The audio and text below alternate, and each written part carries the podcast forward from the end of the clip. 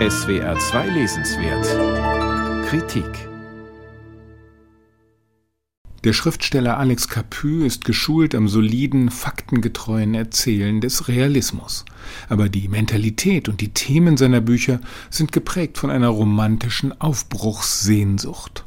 Immer wieder handeln sie von Menschen, die sich mit ihrem Alltag nicht abfinden, von Aussteigern, Lebenskünstlern, Erfindern oder Reisenden, die von ihrem Spleen oder einem inneren Auftrag um den Globus getrieben werden.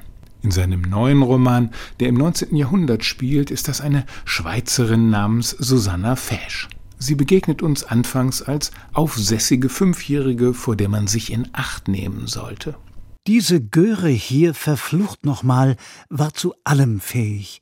Die konnte, wenn es ihr einfiel, die ganze Stadt in Schutt und Asche legen, ein Erdbeben auslösen, eine tödliche Seuche über das Land bringen, die Sonne auslöschen oder noch etwas Schlimmeres. Das ist aus der Perspektive ihres Opfers gesagt. Dem Kutscher Anton hat Susanna bei einer volkstümlichen Prozession ein Auge ausgestochen, in einem Akt der verzweifelten Selbstverteidigung, weil sie sich von dem als wildem Unhold verkleideten Mann, der eigentlich die Gutmütigkeit in Person ist, bedroht fühlte. Am Ende des Romans aber hat Susanna die Furchtlosigkeit erlernt. Als Frau um die 50 sucht sie weit draußen in der nordamerikanischen Prärie den indigenen Häuptling Sitting Bull auf, um ihn vor Vergeltungsmaßnahmen des Militärs zu warnen. Wie aber kommt eine Frau aus dem bodenständigsten Basler Bürgertum an den Missouri? Der Roman erzählt Susannas Leben, episodisch, verdichtet und nicht immer chronologisch. Dabei nimmt sich Capu viel Zeit für andere Figuren und deren Schicksale, die jedoch immer in Zusammenhang stehen mit Susanna. Darunter der nun leider einäugige Kutscher Anton, der Probleme mit seiner Freundin hat, weil er so stark nach Pferd duftet. Eine wichtige Figur ist Susannas Vater Lukas Fesch, ein überaus korrekter Schweizer französischer Abstammung.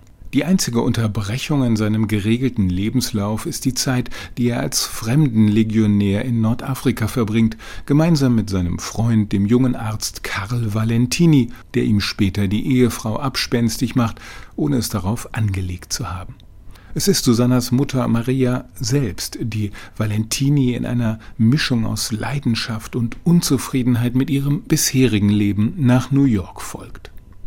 Valentini strandet nach seiner Zeit in der Fremdenlegion aber zunächst als Landarzt in der Nähe von Dortmund und droht dort im Pflichtensumpf der Provinz zu versacken.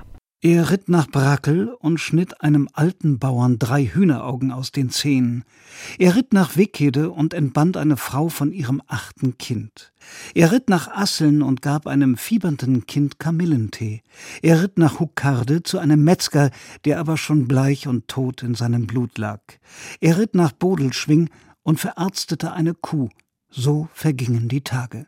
Doch es ist das Jahr 1849. Die Revolution flammt auf in Europa, sogar in Dortmund. Weil Valentini, der erfahrene Fremdenlegionär, die alten Flinten seiner Patienten repariert, hat er in der Gegend bald einen Ruf als Waffenmeister der Revolte weg und landet auf einer Fahndungsliste.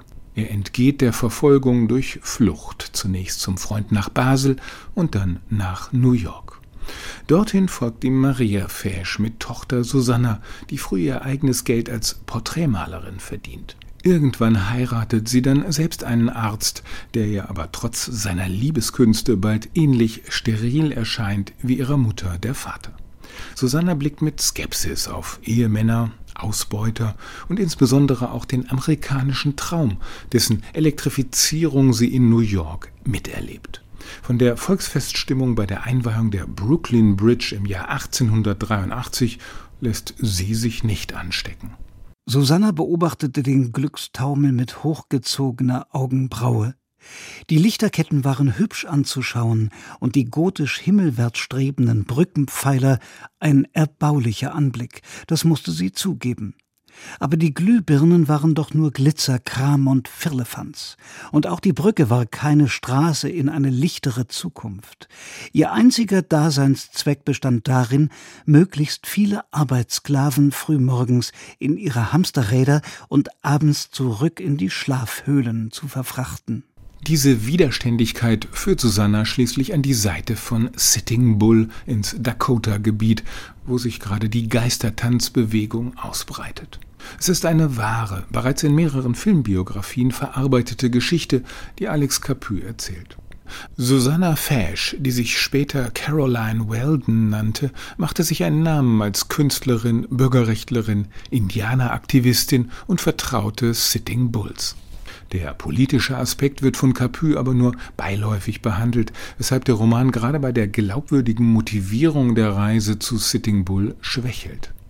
Capu geht es vor allem um ein unkonventionelles Leben voller Aufbrüche, wunderlicher Zufälle und Zusammentreffen. Das halbdokumentarische, wirklichkeitsgesättigte Erzählen dieses Schriftstellers beweist seine literarische Freiheit in der Akzentuierung der Charaktere, der szenischen Zuspitzung, dem feinen Humor und der lebensphilosophischen Ausdeutung. Man kann sich fragen, ob die Handlung nicht gelegentlich zu sehr auf die Nebenfiguren blickt oder sich in anderen Abschweifungen ergeht. Aber Capu hat sich noch nie als perfekter Plotkonstrukteur profilieren wollen.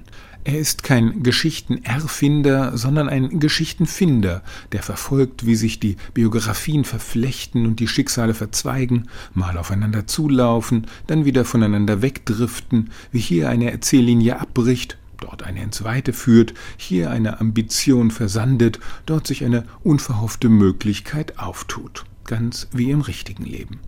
Das frische Staunen über die Menschen und das Menschenmögliche ist die Tugend des Erzählers Alex Capu, die sich in diesem lebensklugen, auch ohne durchgezogene Spannungslinie spannend zu lesenden Roman ein weiteres Mal bewährt.